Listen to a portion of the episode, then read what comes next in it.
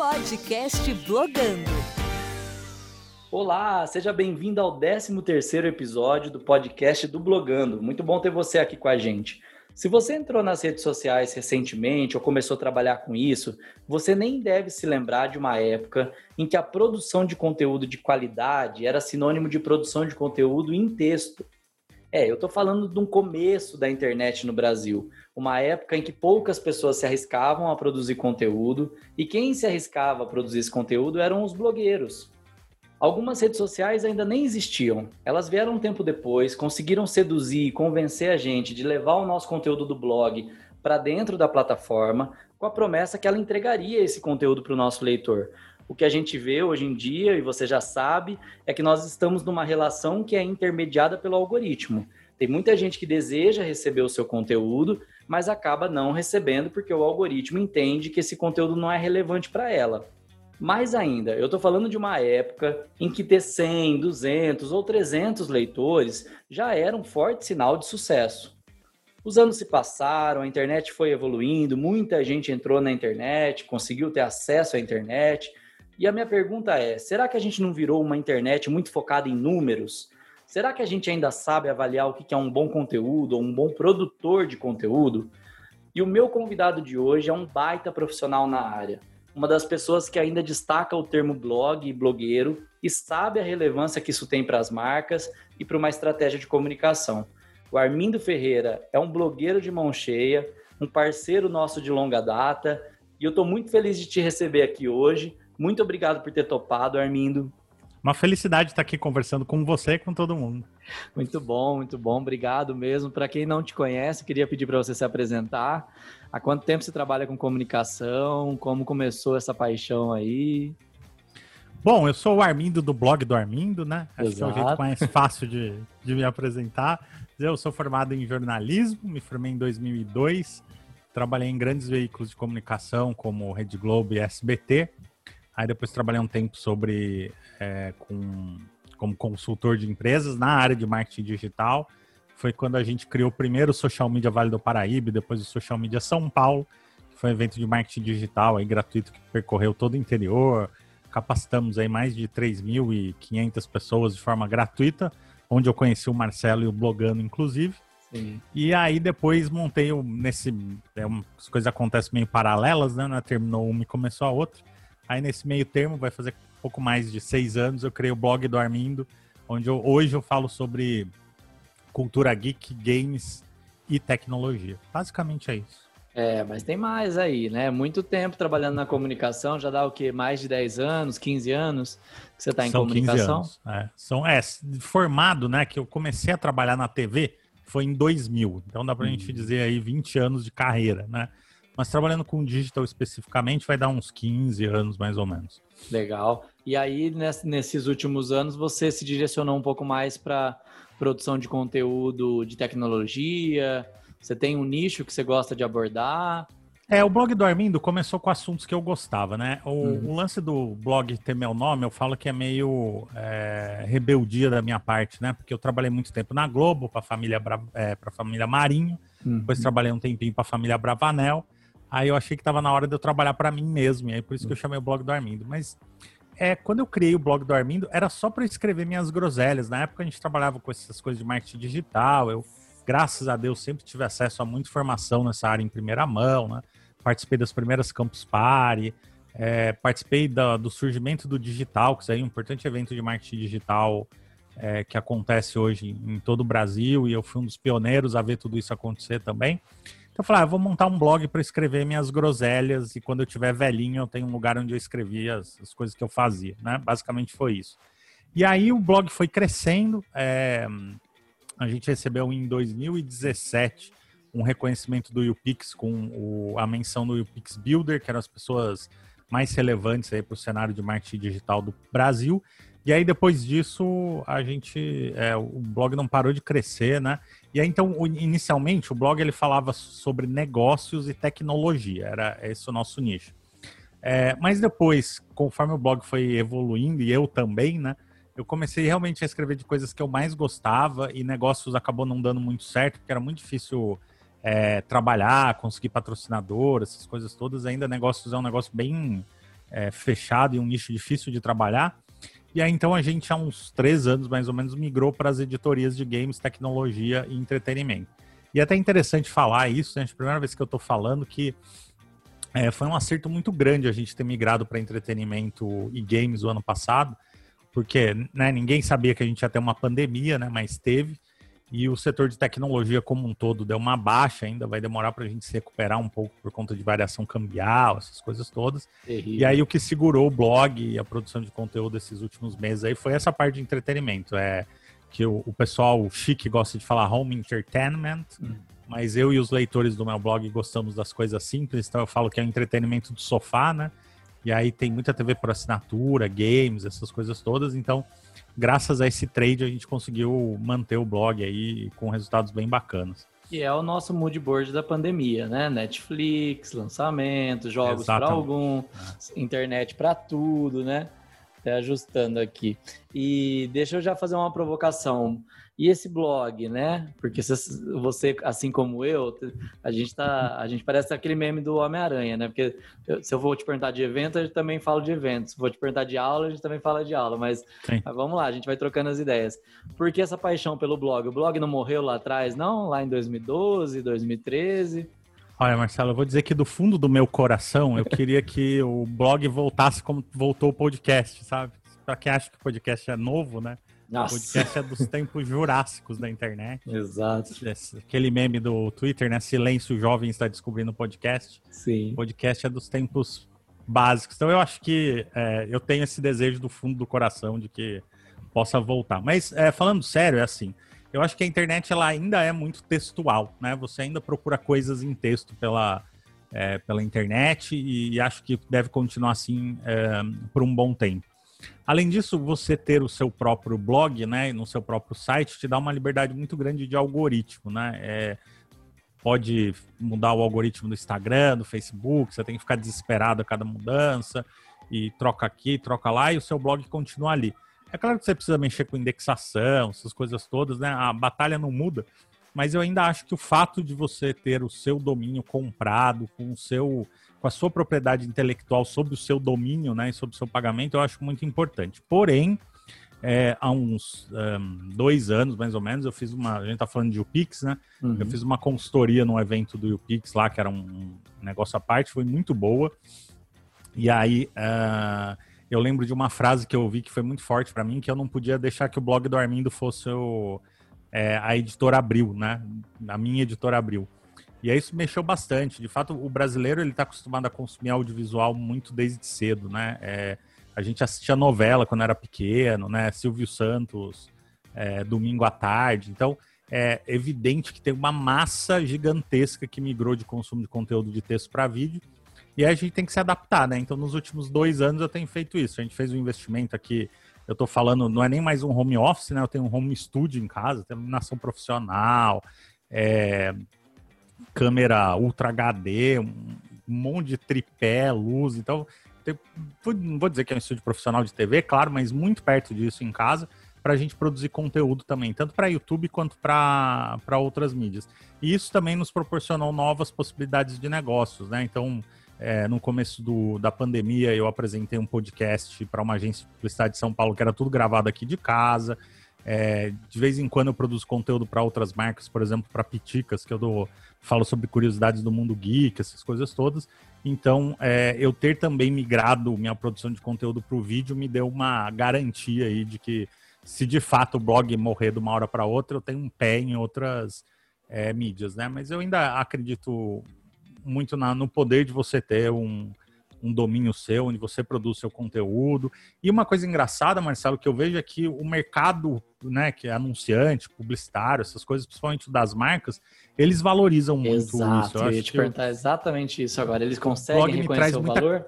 É, ele, ele, me traz muita credibilidade, né? É um negócio muito louco isso. É, o, esse, essa semana mesmo a gente tá, tá terminando de negociar com uma marca aí. Uma das coisas que eles falaram, a gente adora o seu blog, adora as coisas que você escreve, do jeito que você escreve. Então, é, é, engraçado, né? Quando o Facebook nos Estados Unidos teve a crise de imagem, eles fizeram anúncios em jornal impresso para dizer que eles estavam arrependidos que estavam tomando medidas, essas coisas todas, porque o papel traz essa credibilidade ainda, né?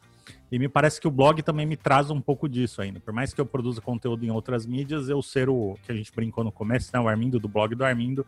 É muito bacana. E uma coisa que eu, que eu gosto de contar, né? Porque eu sei que tem muitos outros blogueiros e pessoas Sim. que produzem conteúdo que nos, estão nos ouvindo e que acompanham blogando em tudo, que é, quando eu comecei o blog do Armindo, né? Imagina, eu tinha saído da Globo, do SBT, né?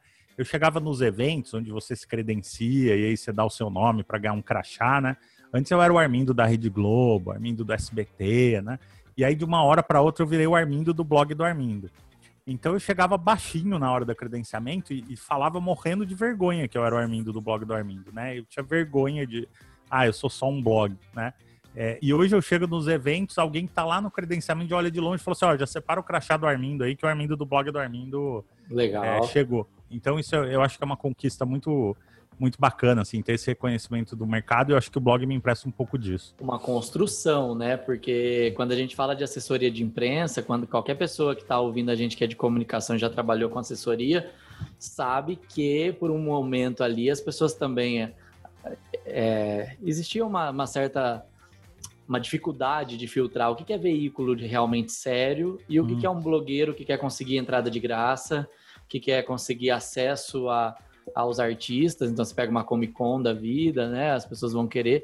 E, e, aí você vai ter que fazer uma análise do próprio conteúdo da pessoa, porque acabou ficando todo mundo no mesmo balaio ali, igual o youtuber. Você tem o youtuber que faz a, a porcaria em casa, né? No sentido de nada que agregue conteúdo, e o cara que produz um baita, um baita documentário e disponibiliza ali. Mas enfim, eu acho que é o blog, eu também tô nessa torcida com você, e eu acho que vai acontecer, viu? É, eu não sei que plataforma que vai acordar primeiro, como o Spotify acordou e integrou ali mais de um milhão e meio de, uhum. de podcasts na sua base. É, esses dias eu vi que eles estimam que até 20% de toda a audiência vai ter vindo dos podcasts, então tem algum grande portal aí, alguma grande plataforma perdendo a estrutura porque não quer dar espaço para a gente escrever. Uma Sim. delas que eu vejo é o Medium, né? Você está no Medium? Eu, ó, faz muito tempo que eu não escrevo lá, viu, Marcelo? Mas eu tenho umas, umas coisinhas publicadas lá. Nossa, eu acho um desperdício, assim. Eu tenho vontade de escrever pros caras, cara, acorda, vocês têm uma plataforma legal e tal. Não Sim. é a mesma coisa, não é proprietário, igual você falou. Né? Vai estar tá sujeito aos, aos algoritmos da vida, mas poderia funcionar muito bem, assim, uma pena. É, enfim, quem, quem, sabe, né? Isso volta aí. É. é. uma coisa que você falou, Marcelo, que eu queria destacar, que eu acho importante também uhum. falar, isso que você falou da construção, né? É. é. quem, quem me vê hoje aí, blog do Armindo e, e fazendo as coisas que eu faço, com as marcas que eu faço, acho que foi tudo um mar de flores, né? Mas eu já fui expulso de, de stand de empresa porque eu não era importante. É, eu já tive que brigar em credenciamento de evento porque eles queriam me dar uma credencial água com açúcar porque eu era blogueiro, não era veículo de, é, de comunicação, né? Então foram, foram momentos difíceis, assim, de, e, e acho que a gente precisa falar as coisas certas com os termos certos, né? Porque às vezes se doura muito a pílula, mas momentos de humilhação, de preconceito, né? E hoje eu não admito. Eu tenho duas, três grandes marcas que me trataram com, com desrespeito, né? Não, com o respeito que eu deveria ser tratado e eu não lido com elas. Não vai sair nada do meu blog, por mais importante que seja é, o lançamento deles na área de tecnologia, não vai. Eu não admito. Às vezes você perde, assim, às vezes as pessoas te acham arrogante demais, às vezes você perde um relacionamento ou outro, uma oportunidade ou outra, porque tem um negócio que você sabe, mas não sei se todo mundo tá ouvindo, a gente sabe, que são as blacklists, que é quando você não se comporta dentro do esperado, você é cortado de tudo que a marca faz.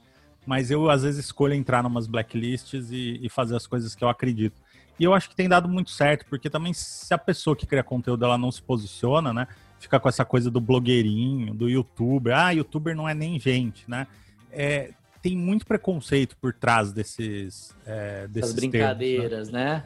É, Exatamente. Vem, como brincadeira, mas tem uma, uma coisa ali que realmente é um, é um desrespeito que se você começar a aceitar, é, isso vai ter consequência lá na frente, né? É, é, e às vezes a gente não dá os nomes certos, né? Então eu falo, falo, isso daí é preconceito, isso daí é falta de respeito, né? No credenciamento lá, o cara falou assim: ah, mas você não é jornalista, né? Eu falei assim, então, por acaso eu sou, eu tenho meu MTB. Você quer que eu passe o número de tele... meu número para você? Mas o que, que vai mudar o fato de eu ter MTB aqui agora ou não? Meu blog vai ficar melhor ou pior, né? é, vocês acessaram meu blog antes de me credenciar aqui é, para o evento, vocês, vocês sabem o que eu já fiz, né? Isso é outra coisa que você sabe que eu milito bastante, né? Uhum. Que é não uhum. deixar as marcas me, eu me tomarem pelo meu número, né? De falar assim, ah, mas fulano tem tantos. Eu tenho hoje, graças a Deus, 6 milhões de visualizações no Pinterest. São 55 mil seguidores, mas na quarentena, no começo da quarentena, eu bati 150 milhões de, é, de visualizações que geraram um tráfego importante, significativo para o meu blog, mas tem algumas redes que eu não tenho 100 mil de nada, né? Tipo Instagram uhum. e YouTube. Daí vira e mexe, vem alguém aqui, ah, mas Armindo, 14 mil seguidores no Instagram. 14 mil seguidores no Instagram, mas 20 anos de experiência na, na área, 8 anos em grandes veículos de comunicação, relação com, uma, com as principais marcas do meu trade de, é, de relacionamento. E aí que, que, é mais importante? O número que eu tenho no Instagram ou isso tudo? Né? Uhum. Essa, essa, credibilidade que o mercado atribui ao meu trabalho. Então, é, muitas vezes as pessoas querem te diminuir por conta dessas coisas, e é uma coisa que eu também não admito, não. E pegando bem o que você falou, assim, de dar um nome às coisas, você chegou a algum momento que você se iludiu com números, assim, de se deixou levar por essa, essa fantasia de ter que ter 100 mil seguidores? Ou você sempre foi mais centrado nisso, sabia que a, que o, a qualidade do conteúdo não está nisso? Eu acho, Marcelo, que como a gente trabalhou nos bastidores disso, é, me picou pouco. É, eu Mas acho. eu preciso te dizer que a, o mercado ele te força muito a barra. Então eu já tive marca que falou assim: ah, mas você devia ter comprado é, seguidor, né? A marca, não fui eu que, que fiz, né?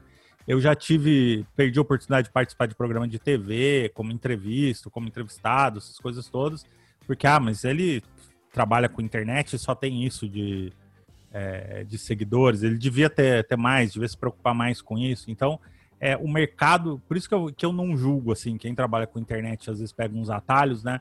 Ah, eu acho engraçado que as marcas são as primeiras a enfiar o dedo na cara da pessoa, né? Falar, ah, esses influenciadores aí não têm credibilidade, eles compram seguidores e fazem mil maracutais, essas coisas todas. Mas quem construiu esse cenário foram as marcas, né? Eu canso de ver em grupo aí de, do Facebook da área, as pessoas chegando lá e falando, ah, eu quero fazer uma ação com um influenciador que tenha 100 mil seguidores. 100 mil para mais. É. em nenhum lugar, Marcelo, tá escrito em nenhum lugar. Eu quero fazer ação como influenciador que seja ético, correto, que é, fale de diversidade, que represente alguma causa é, que tenha credibilidade naquilo que fala, que faça um trabalho correto.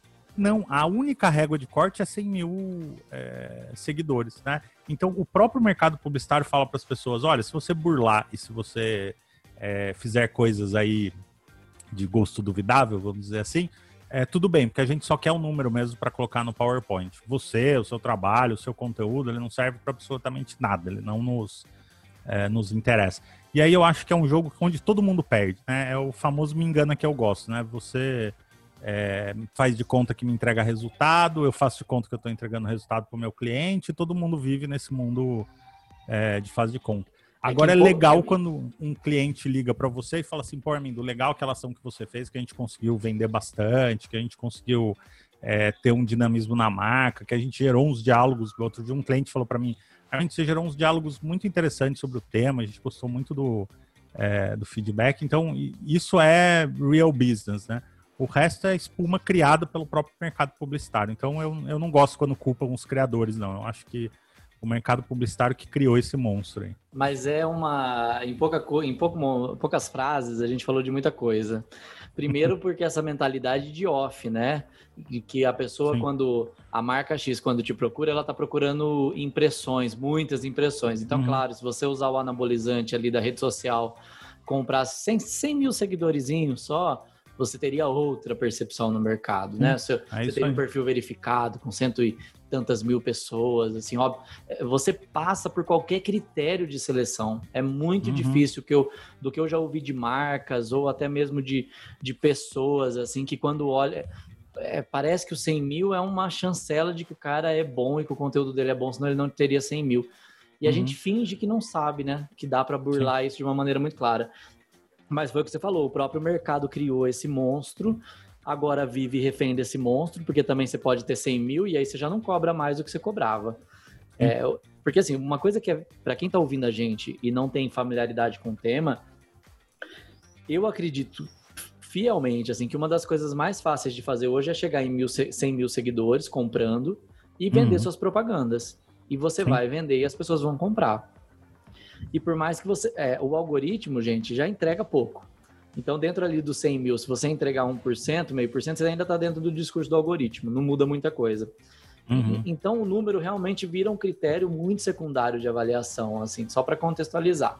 Mas, enfim, erros também do mercado que olha o influenciador como mídia. E você não é só mídia, né? Exatamente, né?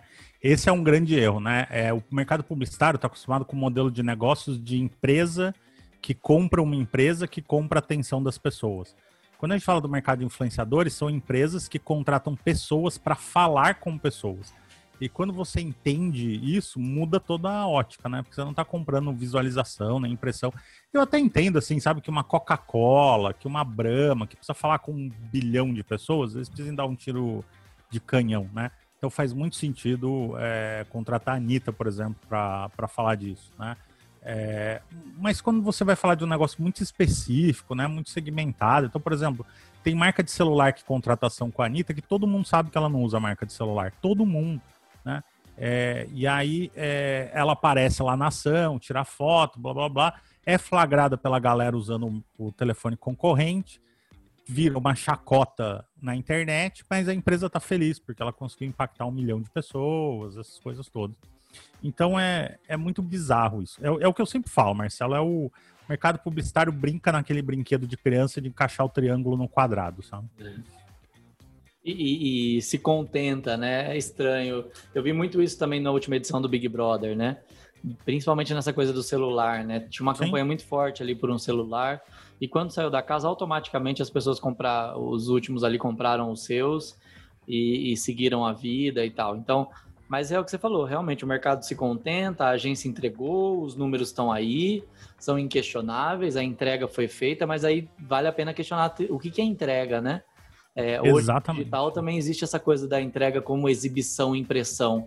O fato é. de eu ver o seu banner circulando por aí não significa que eu é, que eu realmente criei conversas, igual você falou, né? Eu, eu engajei com o consumidor. E o, o influenciador pode oferecer isso também. É, e tem muita empresa, por exemplo, uma empresa aí de Bauru, aqui na região de São José dos Campos, onde eu moro, estamos falando do interior, né? Para quem está nos ouvindo aí de todo o Brasil. É uma dona de loja de roupa, pequeno ali, médio porte, né? É, se tiver uma menina que é influenciadora aí da cidade, né? Que tenha 2 mil seguidores, né? Vamos colocar 2 mil seguidores e que ela consiga é, levar para dentro dessa loja 40 novos clientes, aí pensando em 2%. Desculpem. É, meu, são 40 novos clientes, né? É, faz muito sentido. E eu canso de ver empresário falando assim: ah, eu contratei influenciadora grande e não consegui trazer nem dois para minha loja, né? Eu falo assim: então o que, que vale a pena, né? É, se as influenciadoras locais soubessem o poder que elas têm de levar pessoas para as lojas e se os empresários dessas lojas, que não são grandes marcas, apostassem nesses talentos menores, o match ia fazer coisas incríveis. E às vezes muito mais barato que ficar pagando impulsionamento no Instagram, fazendo campanha é, no Facebook, com um retorno é, muito mais efetivo. Né? Então, empresários que estejam nos ouvindo aí, vejam os criadores locais, blogueiros locais, Instagramers é, locais que entre aspas, tem poucos seguidores, mas às vezes eles têm muitos clientes para oferecer para vocês. Né? Às vezes uma loja dessa, se aumentou em 100 clientes o, o negócio deles num mês, faz a diferença para fechar no final do mês. Né? E aí a gente está falando também de uma categoria ali que a gente chama de micro influenciador, é, outros níveis ali do que a celebridade do milhão, né? Ou até mesmo o youtuber de um milhão de assinantes que em muitas ações realmente tem uma taxa de engajamento e de resultado melhor. Se já eu vi uma coisa no, no, Twitter, ainda tem bastante coisa legal lá, né? Apesar de todas as brigas que rolam, é, que se você tiver seu stories ali falando para 30 pessoas, 40 pessoas, é como se você estivesse falando para uma sala cheia. Se você estiver falando para 200 pessoas, 300 pessoas por dia, é como se você estivesse falando para um cinema.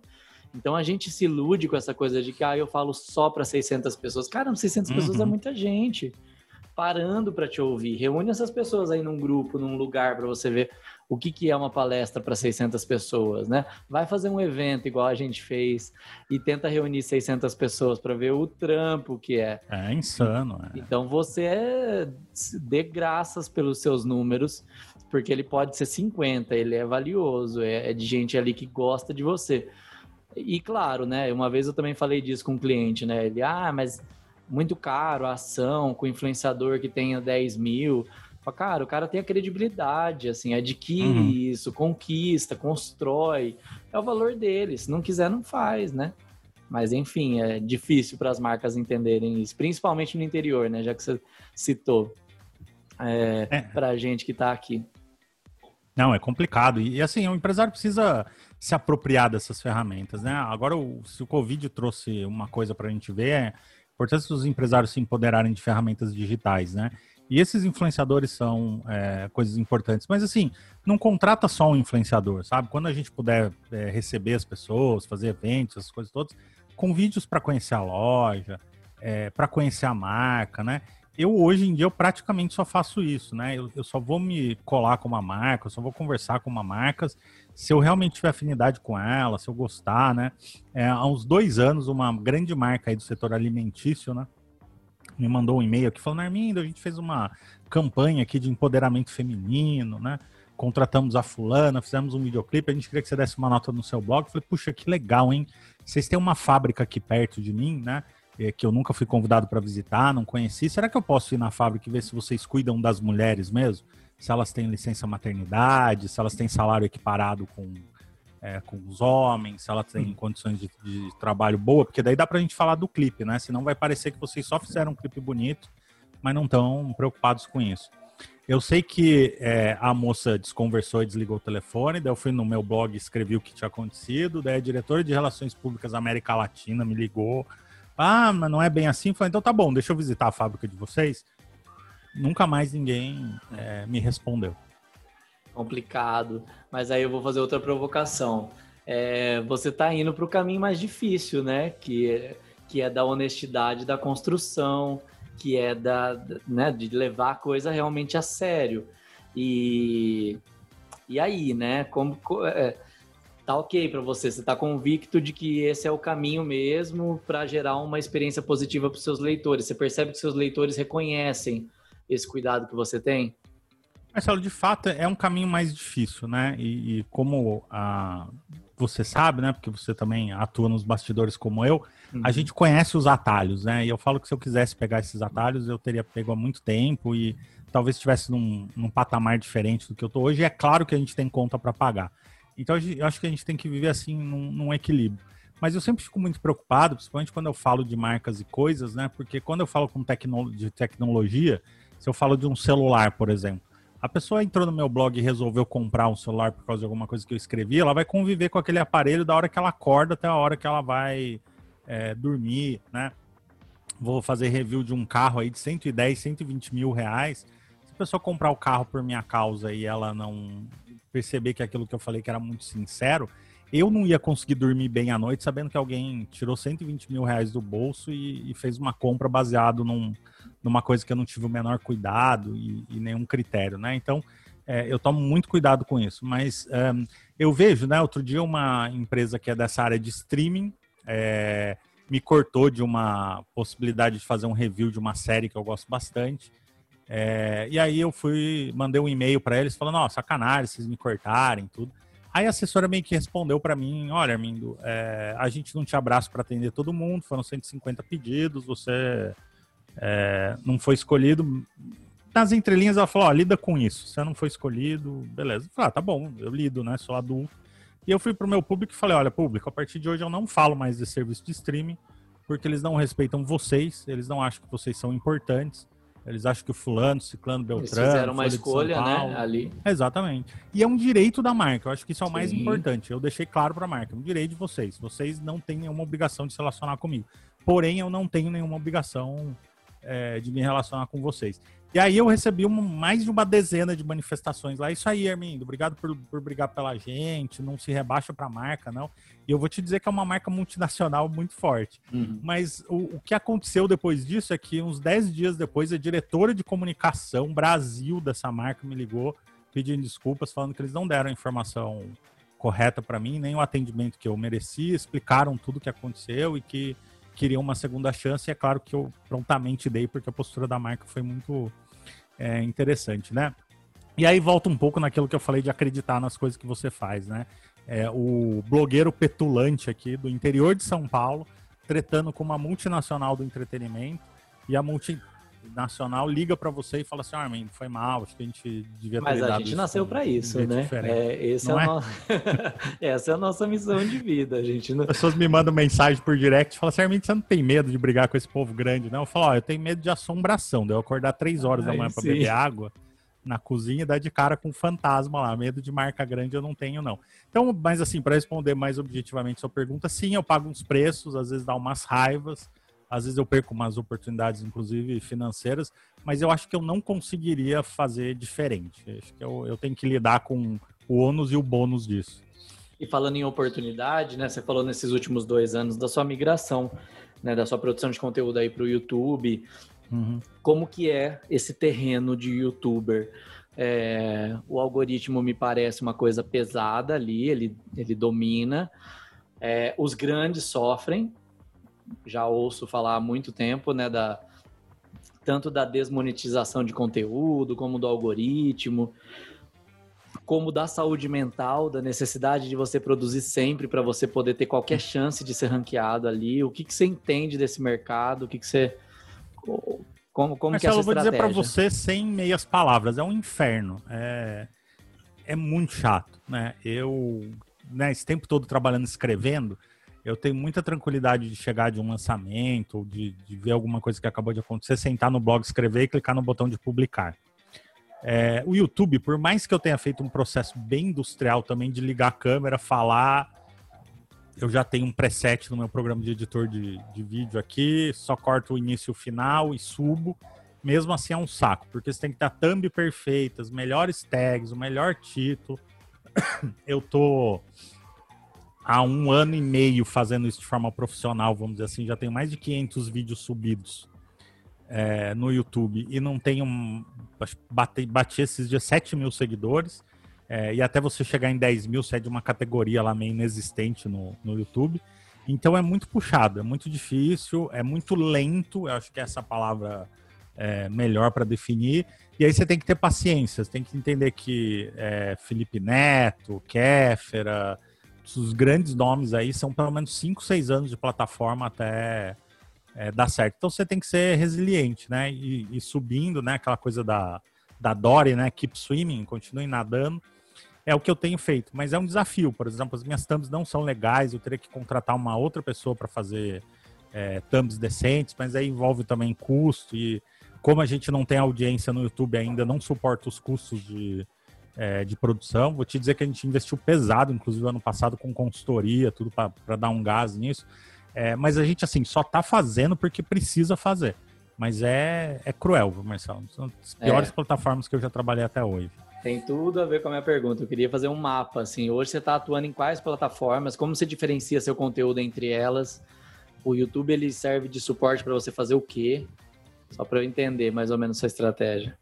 É, hoje eu crio pro, hoje eu sou um, eu faço parte da comunidade de criadores do Pinterest, né? E sou um Pinterest Expert Market, ou seja, fui formado pelo Pinterest para trabalhar mais com a plataforma. Mais um ponto em comum, hein, entre a gente. Olha aí.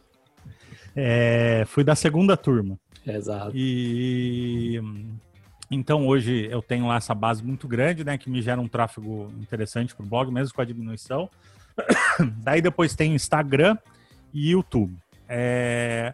O YouTube a gente faz porque tem que fazer, porque a gente tem que ter uma presença em vídeo. É... apesar de ter poucos assinantes, eu já tenho um vídeo lá, por exemplo, de uma TV, que é da TV TCL, inclusive, que é super parceira do meu trabalho, que já tem mais de 100 mil é, visualizações. Então a gente tem alguns acertos na, é, na plataforma lá, né? Apesar do, do baixo número de assinantes. É, então a gente faz com essa visão de longo prazo, de que o negócio só vai decolar daqui a 5, 6 anos. Então a gente vai fazendo, testando formato, é, construindo audiência para isso. E o Instagram eu também vou te confessar que eu tenho porque eu preciso ter, porque o mercado uhum. pede, uhum. o mercado publicitário vê muito valor no, no Instagram ainda e a gente tem que oferecer. Mas eu também acho que o Instagram ele está muito pulverizado, é, tá muito saturado. É, a atenção das pessoas é um bolo, né? E aí, quando você tem esse bolo que ele é muito fatiado, sobra para você uma fatia muito fininha, assim, de celular. Apesar de todo esforço, né? então você ficar se matando por atenção no, no Instagram é muito desgastante. A gente acabou de contratar uma profissional de, de user experience, repaginou todo o modelo editorial do, do Instagram. E aí eu já zoei todo o modelo, porque tem que ficar colocando na ordem certa, na cor certa, blá blá blá. E eu tenho uma mega dificuldade de, é, de fazer isso, então ainda estou no processo de, de adaptação. Mas a, a, por ordem aí são essas plataformas aí: blog, Pinterest, Instagram e YouTube. Facebook? Facebook, sim, só o meu perfil mesmo. É, eu também não entrei na, no TikTok. É, vai fazer não dancinhas me... e tudo não, mais. Pois é, Marcelo. isso é uma coisa. Eu não me senti. Eu testei. Você criei, sabe que cresce milhões em pouco tempo, né? Sim, mas eu não me encaixei nisso, sabe? Eu não me é sinto difícil. confortável fazendo. E, e aí eu acho que se eu fosse fazer ia ficar muito artificial, muito estranho. E, e também acho que, assim, é, algumas coisas que eu construí, eu construí sendo o que eu sou, né? Tem o blog, tem todo esse respeito e, e conhecimento do mercado que é muito bacana. Daqui a pouco eu surjo lá fazendo o desafio da melancia. Assim. Dublagens. Então é, então eu achei que eu não era de, e, e, também não estou criticando quem faz, viu, gente? Tô não, dizendo não, que é. acho que cada um tem o, a sua veia, né? Eu fui lá na sede do TikTok, me convidaram, conversei com os principais TikTokers.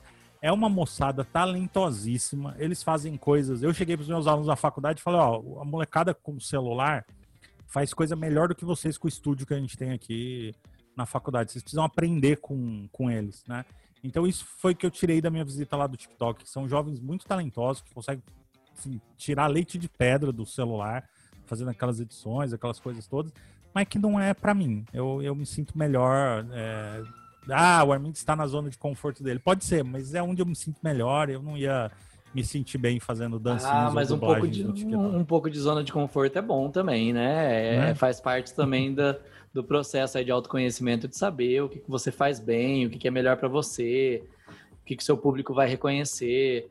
É, enfim, também ficar entrando em todas as plataformas, a gente fala muito disso quando a gente fala sobre estratégia, né? Quem diz que você tem que estar em todas? Quem diz que você vai conseguir comunicar para todas? E, e é, esses dias eu vi uma entrevista de um grande youtuber bem conhecido, e aí falou, cara, é insano, produzir todo dia é insano. Mas a gente sabe que o caminho, se quiser, é esse. Assim, se quiser ter relevância, é esse. Mas você não tem vida. Então, para você fazer seu vlog de todo dia e tal. Enfim, aí realmente é uma escolha por saúde mental, por, por médio e longo prazo e tal. É, dentro do YouTube, essas políticas de produção de conteúdo, direito autoral, é muito difícil de lidar ou você tem, tem lidado bem? É, eu vou dizer que para você que é muito frustrante, né? Por exemplo, você vai falar de um trailer de um filme, né? Ah, o filme, sei lá, um que eu tomei puxão de orelha do Google lá, Pet Cemetery. Uhum. E aí você vai mostrar um trecho do trailer. Falar, ó, vai ter o Pet Cemetery novo, é diferente do antigo. Aí já vem um estúdio lá e fala assim: ah, você usou 10 segundos do meu clipe, então eu vou tomar todo o dinheiro. Que era seu... a monetização inteira. É. é, exatamente. E aí então, às vezes eu faço vídeo de 5 minutos falando de um filme sem ter uma única imagem é, do filme. E aí, primeiro, eu não estou usando o filme original, estou usando o trailer, que é material de divulgação e segundo que a TV pode usar, né? Ela vai colocar lá o crédito da Paramount, o Omelete também vai poder usar porque eles têm negociações com esses estúdios, então claro. é, ninguém faz nada. Então não é uma é, uma briga justa, né? Aí você vai fazer algum conteúdo de games, tem produtora que vai te agradecer de você fazer o vídeo e colocar o game deles, e tem produtora que vai mandar você tirar o, o vídeo do ar ou te dar um strike e você correr o risco de é, perder o canal. Então, eu acho importante ter o direito autoral, eu acho que são regras justas que, que é, preservam o direito e, e, a produção de conteúdo de muita gente, mas essas regras podiam ser melhor estabelecidas. Eu não vejo onde eu estou prejudicando o estúdio fazendo propaganda de graça para ele do filme que ele vai lançar, um estúdio multimilionário e ele chegar pro Google e falar assim: ah, não, mas essa imagem do trailer é minha, eu quero esse dinheiro todo para mim. É, o, o Felipe Castanhari tá, deu uma entrevista pro Christian Figueiredo, no novo projeto do Christian lá no YouTube, e ele tá, tem um trecho da entrevista que ele fala exatamente sobre isso, assim, e o Castanhari também tem, tem se dedicado no contrafluxo aí da, da produção de conteúdo, de produzir conteúdo com relevância e muito longo, né? Ele, falou, é um, uhum. um, ele produziu um conteúdo sobre os Beatles de uma hora e meia e o conteúdo foi aí derrubado, saiu fora do ar ou não foi monetizado. é, enfim, desafios aí do, da plataforma. Mas é o que você falou, o Brasil procura coisa ali, né? Se não procura no Google, tá procurando no YouTube ou tá procurando nas redes pois é. sociais. É. Assim, se a sua presença não tiver ali, vai estar tá onde, né?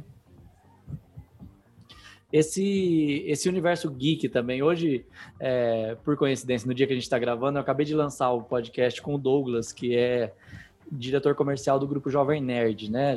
Jovem Nerd. Na época do, do Blogando, ele estava na Netshoes, foi um dos patrocinadores de uma das edições nossa, e aí a gente estava falando exatamente sobre esse mundo geek, né? Que cresceu, que se popularizou, que se estabilizou, que, né, que rola uma grana gigantesca uhum. e tal. Você tem visto ainda esse, essa, esse mundo geek crescendo, as pessoas se interessando mais, assumindo mais, né? Agora era dos ah. gamers, né? Sim. É, não, com certeza. É, o geek deixou de ser nicho há um, há um certo tempo, né? O que eu falo é que muita gente é geek, mas não sabe ou não gosta, né? Você fala assim, você já assistiu, tô, tô exagerando, claro, mas 68 temporadas de Grey's Anatomy é. e sabe o diálogo da fulana lá, do que, que ela vai falar. Você é geek, né? é, você assistiu Harry Potter e usa uma meia do Harry Potter numa roupa social, mas tem lá um chaveiro do Harry Potter, é ser geek também, né? É, o conceito do nerd, que era o nerd que eu fui, que você apanhava na escola, era jogado no cesto de lixo por ser nerd, por gostar de coisas estranhas como HQs e RPG, mudou muito, né? Então hoje eu falo que o, que, que o geek é o apaixonado por alguma coisa da cultura pop.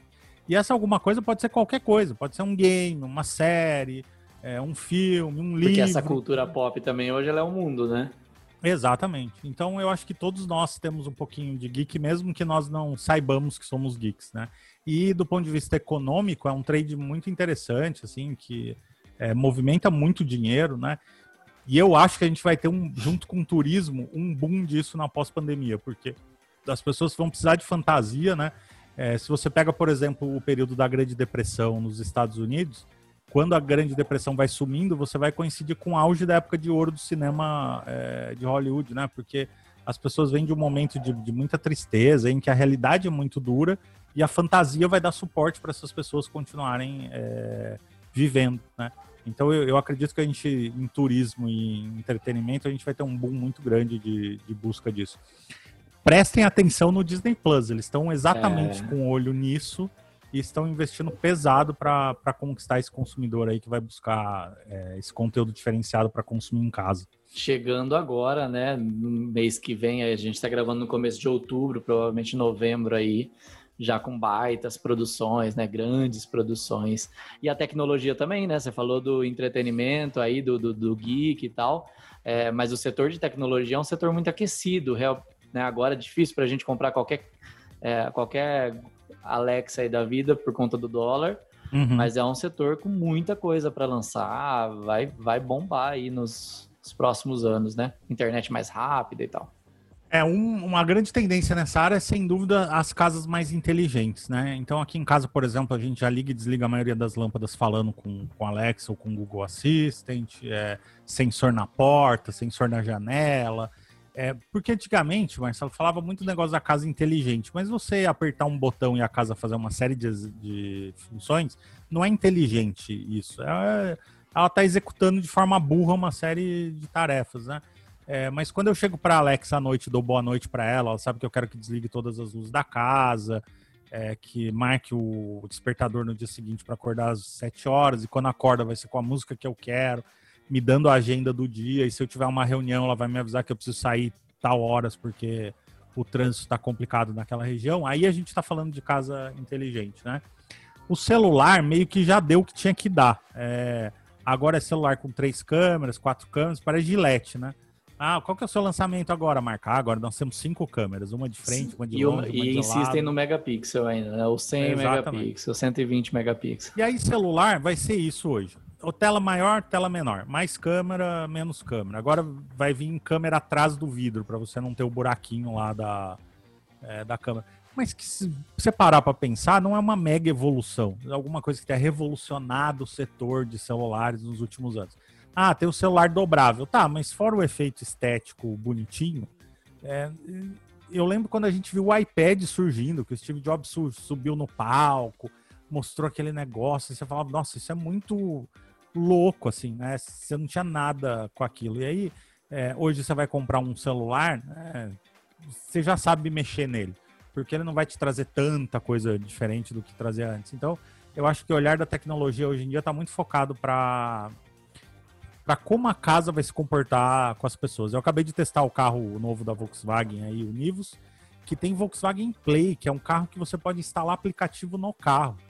E aí é muito louco, porque você pode, por exemplo, ter o iFood, eles já estão desenvolvendo, já tem até o ícone lá de desenvolvimento. E aí você olha no Waze, que também já está instalado no carro, e vê que está faltando 40 minutos para você chegar em casa. Você agenda a pizza para chegar em 50 minutos na sua casa. Você estaciona o carro, toca a campainha, o cara da pizzaria tá é, já está ali te esperando, né? Então, quando você começa a pensar nisso tudo, a tecnologia fica muito maior do que os celulares. E acho que outra coisa bacana de falar é que nesse período de pandemia, o celular, por exemplo, se mostrou uma péssima ferramenta educacional e de trabalho, né? É, um aluno escrever um artigo, fazer uma apresentação no PowerPoint, ler um livro num celular de tela pequena, por exemplo, é inviável, né?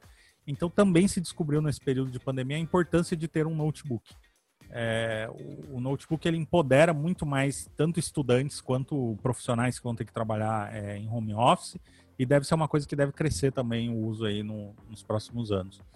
Além de toda, duas coisas que eu acho que colaboram também, além de toda a velocidade que a gente vai ter para fazer tudo isso acontecer, é, e além também, que é uma tendência, e espero que realmente isso não seja mais um atraso para o Brasil, o avanço da, da, das pessoas conectadas, né? Porque é maravilhoso discutir tecnologia para a gente que vive em São Paulo, interior de São Paulo, próximo a São Paulo, a capital, ou vive no Rio de Janeiro, em grandes centros, mas a gente sabe que o Brasil é um posto de desigualdade em lugares que não tem conexão de qualidade, né? A pandemia é, evidenciou e... isso, né? E as pessoas acham que a gente está falando de acesso à internet, né? E acham que é assim, ah, é para a pessoa da periferia poder acessar o Instagram e ficar vendo besteira, né? É, mas quando a gente fala em, em malha de dados, conectividade para todo mundo, é a dona Maria que foi no posto de saúde, ela não conseguiu agendar a consulta porque o sistema estava travado, porque o, o, computador dela não deu conta de acessar a central do, do SUS para fazer aquele é, agendamento, né? É a pessoa que não consegue estudar quando a escola está fora do ar porque ela não tem internet, não, é, às vezes a gente fala assim, né? Essas pessoas não têm saneamento básico em casa, não têm comida direito, discutir tecnologia parece que é um negócio muito nada a ver, né? Falar, ó, primeiro essas pessoas precisam ter saneamento, depois saúde, depois tecnologia. Mas a gente não precisaria ter que abrir mão de fazer não escolhas. Não é o primeiro, pessoas... né? Exatamente. Tem que ter saneamento, tem que ter tem, saúde, tem comida, claro. Mas tem que ter acesso à internet também, né? Porque senão aquela pessoa é menos cidadã do que a pessoa que tem a casa toda conectada, que é porque o nosso é, paga atraso vem de anos, né? Exatamente. Então, eu acho que às vezes a gente pega essa discussão muito no, na camada, né, na superfície, fala assim, ah, primeiro é saneamento e saúde, claro, sem dúvida. Claro. Mas a tecnologia não é só fazer a pessoa acessar o Facebook do celular. A tecnologia é fazer o SUS é, funcionar, é os serviços de atendimento ao cidadão, exatamente, os, os planos sociais, né, é evitar fraude, essas coisas todas. Então, isso é tecnologia e isso precisaria estar sendo discutido. E principalmente nesse momento a gente precisa pensar nas crianças. É, eu realmente acho que cada criança de qualquer escola, de periferia, de onde quer que fosse, deveria ter um notebook, por mais baratinho é, que fosse, mas para que ele pudesse estudar. Até hoje, nenhum professor ou nenhum especialista em educação me provou que uma criança desconectada é melhor do que uma criança conectada. Não, não tem como, assim, e na pandemia ficou muito evidente essa coisa da uma casa dividindo um celular, é, é inaceitável, assim, é tão inaceitável quanto a falta do saneamento e tal, e eu sei que, ah, mas isso, a falta do saneamento causa problemas na saúde, a falta de informação também causa, na pandemia, se você não soubesse, né, eu ouvi uma história também na internet muito triste no começo, que era quando começou todo mundo sair de máscara, tinha gente na rua que não entendia por quê tava todo mundo saindo de máscara, porque você não tava assistindo o Jornal Nacional para saber, porque não, uhum. você não tinha acesso ali para saber, ah, tá aumentando, está caindo. Né? Então, assim, a falta de informação é também um problema, é também visto pelos governantes de países é, avançados, se é que a gente pode chamar assim, com todas as dificuldades, mas países desenvolvidos, né? É uma, uma dificuldade sim, e mais do que a conexão para a gente também poder debater, é a competência da pessoa de poder usar, de saber usar a ferramenta. Eu falo disso numa palestra que é a competência de você saber que o seu celular não é para mandar mensagem e para receber o WhatsApp. Ele é para você se informar, ele é para você saber da sua saúde, ele pode te ajudar nos compromissos, ele pode medir sua, sua, seu andamento da sua saúde, ele pode te incentivar, ele pode te avisar que está na hora de você dormir mesmo e, e baixar as notificações para que você tenha uma noite tranquila de sono. Então, é a habilidade também de usar a tecnologia num nível 2.0, vamos chamar assim. Sim, e... é, eu falo para os meus alunos na faculdade, né? Falo, ó, você sabia que você podia pegar o seu celular, aprender de graça programação, ou fazer um joguinho de computador, publicar numa loja o seu joguinho, cobrar um dólar por cada pessoa que baixou e você ganhar 100 mil dólares, porque 100 mil pessoas baixaram o seu joguinho, né? Não precisa deixar de acessar o Instagram ou o Facebook. Fica lá vendo a fofoca da é, celebridade, o meme. Mas separa meia horinha para estudar programação de graça na internet. Daí você faz o programa de computador, cobra lá 50 centavos de dólar. Daqui a pouco você está ganhando aí mil, dois mil dólares por mês e, e, consegue ter um equipamento melhor e fazer tudo isso. Então falta a gente mostrar para as pessoas que os, é, né, o, a tecnologia te empodera, né? E, e resta a gente falar mais disso para as pessoas. No melhor conceito da palavra empoderamento, né, que é uma palavra que a gente já ouve também nos movimentos, nas minorias, que faz muito sentido, que é legal, mas é isso, é dar poder, transferir poder. E se tem uma coisa que a nossa amada internet fez foi transferir poder, distribuir poder. Então não está mais com a emissora X a notícia, né? Tá pulverizado, não está mais com a empresa a palavra final. Então, assim, querendo ou não, de certa forma, a gente acaba perdendo um pouco do que a internet era para ser quando a gente tem essa desigualdade tão forte, né? É, Marcelo, eu tava pensando nisso esses dias, né? Conversando com os amigos também que são dos primórdios da internet, falando que muitas das coisas que a gente queria que a internet fosse, que acontecesse, deu muito ruim, né? Deu. Às vezes eu olho umas coisas, por exemplo, há uns cinco anos eu acharia impensável ter qualquer regulação na internet. Que a internet nasceu no espírito livre do movimento hippie nos Estados Unidos, essas coisas todas, tarará hoje você já começa a ver, fala assim, olha, tem tanta gente passando do limite que a gente precisa de uma lei geral de proteção de dados, precisa regular algumas coisas. É, é triste, mas é, infelizmente as coisas não deram tão certo quanto a gente queria e agora a gente está aí é, juntando uns cacos. Né? É, não tem como, não, não, não tem como a gente não falar disso, porque corre o risco mesmo de, do debate de tecnologia ficar nessa coisa maravilhosa da, da modernidade, da tecnologia, mas ainda muito restrita a poucas pessoas. É, e a gente vai ser obrigado a dividir esse podcast em dois momentos, porque o papo tá rendendo e a gente não vai parar de falar de coisa boa, são coisas que a gente gosta de falar. Então eu vou terminar esse podcast aqui, né, Armindo? E a gente continua na segunda, na segunda parte. É isso aí, gente. Já aproveita se você ainda não está inscrito, né, para garantir a segunda parte desse papo. Podcast Blogando.